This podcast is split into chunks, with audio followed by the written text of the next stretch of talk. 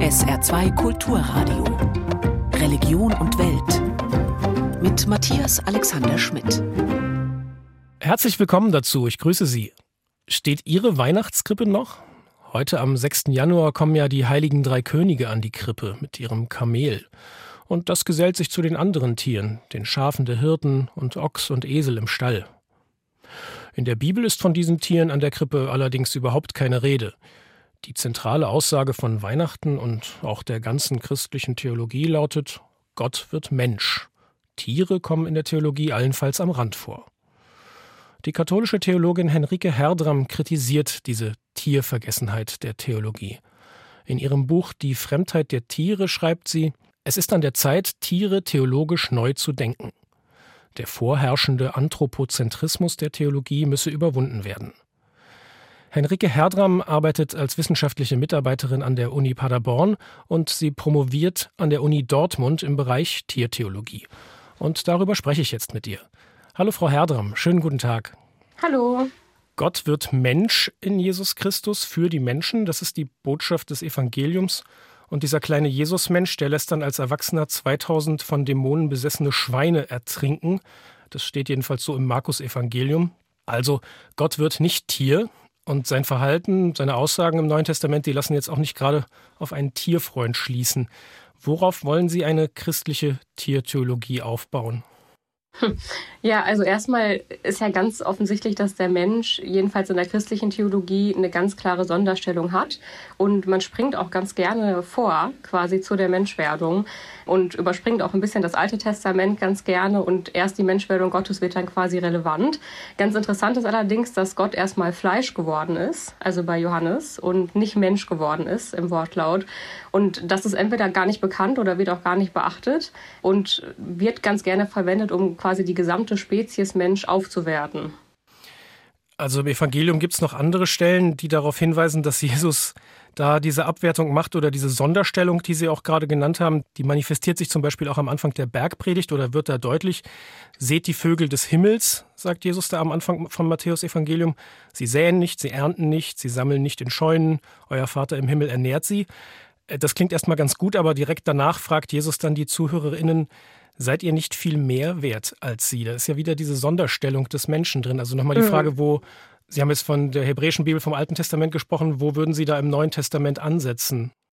Ja, also vielleicht nochmal genau bei der Menschwerdung. Und zwar ist es ja ein Unterschied, ob man Jesus als Menschen auswählt oder ob man das so deutet, dass die Entscheidung für die gesamte Menschheit als Spezies gefallen ist. Also wenn man die Menschwerdung Jesu als Entscheidung für den Menschen als Spezies deutet, dann hebt man sich ja automatisch zum Beispiel von anderen Spezies ab und entscheidet sich nicht für Jesus als einen Menschen. Also da ist ja direkt eine normative Aussage drin. Und das Argument wird ja in anderer Form auch verwendet, um quasi zu sagen, ja, Gott ist ja auch Mann geworden und nicht Frau. Das ist zum Beispiel im Kontext vom Priesteramt für Frauen wird das ganz gerne verwendet. Und da ist einfach die ganz klare Frage, warum muss jetzt die Menschwerdung Jesu automatisch eine Minderwertigkeit aller anderen Spezies bedeuten oder auch jetzt beim Priesteramt, warum muss das eine Abwertung von einem anderen Geschlecht bedeuten? Also äh, diese Aufwertung eines Menschen muss ja nicht eine gesamte Abwertung von allem anderen automatisch bedeuten. Und das ist natürlich aber so interpretiert worden und auch so theologisch ausgelegt worden über die Jahre.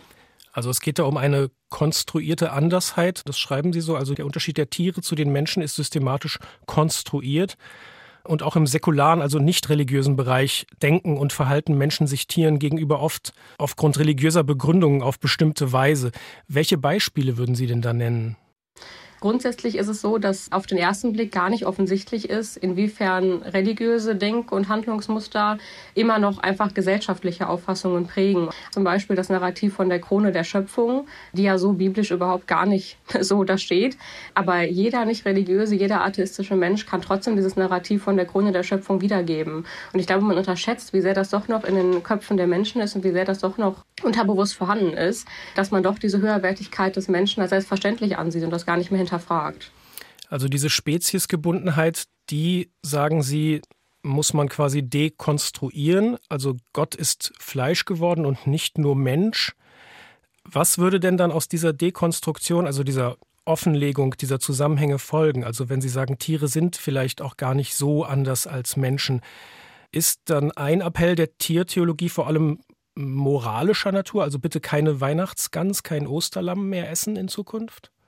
Also ich glaube, an der Stelle, wo wir gerade in der Theologie oder der Tiertheologie sind, ist es erstmal wichtig, diese Selbstverständlichkeit zu hinterfragen, mit der Tiere grundsätzlich ausgeschlossen wurden und immer noch werden. Das Interessante daran ist, dass Tiere ja zum Beispiel biblisch sehr vielfältig und facettenreich dargestellt werden. Und alleine diese vielfältigen Sachen werden ja schon gar nicht genug rezipiert. Also auch die negativen Darstellungen, auch die positiven Darstellungen, diese Vielfalt, die wird bisher gar nicht genug beachtet. Und das wäre schon mal ein Anfang, überhaupt sich mal mit In der Theologie zu beschäftigen und zu schauen, warum das bisher nicht passiert ist und da auch systematisch ranzugehen und was da quasi für Strategien hinterstecken, warum man sich nicht mit Tieren beschäftigen möchte. Weil biblisch betrachtet sind sie gar nicht so irrelevant, wie man erstmal meinen könnte. In der hebräischen Bibel, also im Alten Testament, da gibt es ja Tieropfer, die werden jetzt im Judentum seit der Tempelzerstörung 70 äh, nach Christus nicht mehr praktiziert und auch im Christentum gibt es die nicht. Da gibt es ja als Opfergaben Brot und Wein. Aber es gibt auch heute kein religiöses Verbot, Tiere zu töten, um sie zu essen. Gäbe es denn da aus Ihrer Sicht theologische Anhaltspunkte, die für ein Verbot oder wenigstens einen freiwilligen Fleischverzicht oder Verzicht auf Tierprodukte sprechen würden? Ja, also ich würde sagen, das ist das Schwierige, weil man theologisch natürlich viele Dinge auslegen und deuten kann. Bei den Opfertieren ist es ja zum Beispiel immer noch eine typische Begründung, dass man da sehr apologetisch rangeht und auf Argumentationen zieht, dass quasi andere Gewalt, die noch schlimmer sein soll, in dem Fall sind Menschen damit gemeint, verhindert werden soll. Also diese Argumentation gibt es auch heute in der Theologie noch.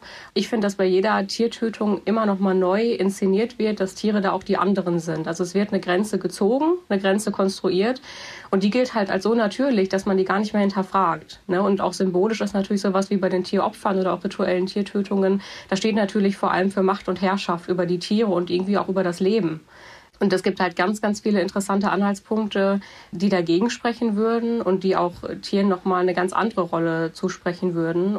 Ein Beispiel dafür wäre jetzt zum Beispiel Psalm 104. Das ist für mich ein ganz besonderer Psalm, weil das nochmal ein Schöpfungspsalm ist, der zum Beispiel jetzt die Schöpfungserzählung, die wir ja kennen, nochmal gut ergänzt, aber tatsächlich bisher kaum auch tiertheologisch oder schöpfungstheologisch beachtet wurde. Mhm. Können Sie da konkret aus dem Psalm was nennen? Wo würden Sie das dran festmachen in diesem Psalm? Einmal so dieser gemeinsame Lebensatem, der Geist Gottes, der schon in Genesis 1 anklickt, den haben ja nicht nur die Menschen, die haben ja auch die Tiere. Und bei Psalm 104 ist es so, dass für mich nochmal ganz neue Perspektiven aufgemacht werden auf so eine Mensch-Tier-Gott-Beziehung. Weil in dem Psalm Tiere tatsächlich Subjekte sind, die auch in Kontakt mit Gott stehen. Sonst ist es in der Theologie sehr häufig so, dass da so ein theologischer Dualismus da ist. Und dem wird in dem Psalm eigentlich widersprochen. Also es könnte eine tiertheologische Erweiterung sein zur Schöpfungserzählung. Und da werden verschiedene Tiere wirklich in ihrer Vielfalt auch explizit erwähnt. Das ist gar nicht mal so häufig. Und denen wird auch eine berechtigte Existenz zugesprochen. Es geht darum, dass alle Geschöpfe mit Gott zusammenleben und wie sie in die Schöpfung gemeinsam eingebunden sind. Sie haben jetzt von einer eigenen Gottesbeziehung der Tiere gesprochen. So hat es jetzt gerade geklungen für mich. Das würde ja vielleicht dann aber auch voraussetzen, dass Tiere eine Seele haben. Und das ist ja nicht unbedingt theologischer Konsens, oder? Die Seelenfrage ist immer eine schwierige Frage, weil man ja auch jetzt, wenn man über Menschen redet, gar nicht so genau weiß, was überhaupt eine Seele ist. Das ist ja erstmal ein Thema, das äh, klassische Seelenkonzept oder das klassische Seelenverständnis kann halt auch problematisch sein. Das ist zum Beispiel ja an, an die Vernunft gebunden. Das kennt man ja auch von, von Thomas von Aquin und anderen einflussreichen Theologen. Und das ist ja ohnehin problematisch, weil das ja auch je nach Definition Menschengruppen von dieser Beseeltheit ausschließen kann. Und die intuitive Frage, die sich mir stellt, ist erstmal, warum sollten Tiere denn keine Seele haben? Und wenn man jetzt zum Beispiel nochmal ins Alte Testament schaut, dann gibt es da äh, bei dem Seelenbegriff auch eine deutliche Verbindung zu diesem Lebensatem, also zu diesem Geist Gottes und zum Lebendigen. Die Seele ist ja weniger so ein Besitz, den man hat, sondern eher eine Erfahrung. Und wenn die Seele quasi Lebendigkeit ausdrückt, dann ist das ja etwas, was alle Geschöpfe gemeinsam haben und nicht nur die Menschen. Also ich finde, dass diese biblische Rede von der Seele eher die Frage nach einer Tierseele erstmal eröffnet, die man bisher gar nicht angenommen hat. Sie haben gerade über das Thema Vernunftfähigkeit gesprochen und auch die Abwertung unterschiedlicher Menschengruppen. Sie forschen ja auch im Bereich der feministischen und intersektionalen Theologie. Welche Parallelen oder Überschneidungen zur Tiertheologie können Sie denn da erkennen? Also das ist zum einen der Natur-Kultur-Dualismus. Das ist quasi ein typisches Begründungsmuster, das herangezogen wird, sowohl wenn sich Menschen von Tieren abgrenzen wollen, als auch innerhalb einer Spezies. Das ist also quasi ein Abwertungsmechanismus. Und es gibt dann einmal die Naturseite und das sind quasi beim Mensch-Tier-Vergleich die Tiere. Die haben dann quasi dieses Animalische und das Nicht-Rationale und sind halt naturgebunden. Und diese Seite haben aber in diesem Vergleich auch die Frauen gegenüber den Männern. Also jedenfalls wurde das den Frauen sehr lange zugeschrieben, dass man emotional ist, dass man eben nicht rational ist. Und der Mann ist im Gegensatz quasi dieses kulturnahe Wesen, das rational ist. Und das hat zum Beispiel auch zur Konsequenz, dass natürlich objektifiziert wird. Ob das jetzt Tiere sind, die quasi keine Subjekte sind oder Frauen sind. Das ist halt nicht nur eine Andersheit, sondern automatisch auch eine Abwertung und eine Minderwertigkeit. Inwieweit spielt diese Abwertung denn auch eine Rolle bei der Tiertheologie in Form von einer ökologisch-theologischen Ethik? Also inwieweit ist Tiertheologie dann auch eine Theologie des Umwelt- und Klimaschutzes oder der Nachhaltigkeit? Also für mich sind das zwei verschiedene Dinge. Nachhaltigkeit ist auch ein sehr wichtiges Thema und da kann auch theologisch sehr viel dazu beigetragen werden. Aber für mich ist es so, dass man das nicht alles in einen Topf werfen sollte, weil wenn Tiere jetzt wieder nur nicht getötet werden sollen, weil es schlecht fürs Klima ist, dann ist ja diese eigene Geschöpflichkeit der Tiere wieder nicht im Fokus. Dann beachte ich die Tiere ja wieder nur, weil das dem Zweck der Menschen dient. Und das ist quasi der Zweck des Menschen, den Lebensraum zu retten. Die Tiere haben aber auch einen eigenen Lebensraum. Und Tiere sind so oder so auch Teil der Schöpfung und sollten alleine deswegen schon bewahrt werden, auch wenn die Realität natürlich anders aussieht. In diesem Sinne wird ja der heilige Franz von Assisi, der ja auch Namenspatron des aktuellen Papstes ist, sehr stark mit Tieren in Verbindung gebracht. Was halten Sie denn in diesem Zusammenhang von Papst Franziskus Umweltenzyklika Laudato Si von 2015 und seinem jüngsten apostolischen Schreiben Laudate Deum über die Klimakrise? Also bezüglich der Klimakrise sind das wichtige Texte.